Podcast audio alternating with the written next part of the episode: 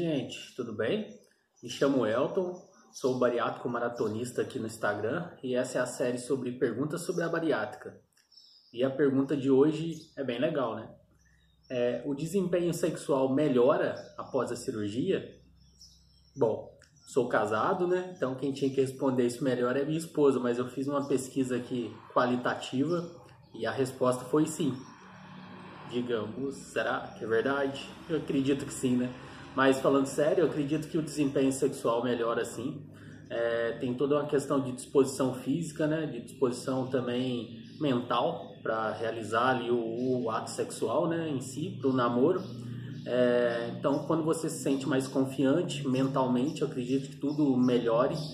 É, tem a questão também que gordinho não vê a sua região genital ali tem anos, né? Então, quando você opera, que você emagrece, que você perde gordura, perde pele, então você começa também a, a se enxergar, que é uma coisa interessante e dá confiança. É, tem uma questão também que o órgão, no caso do homem, pelo menos, né?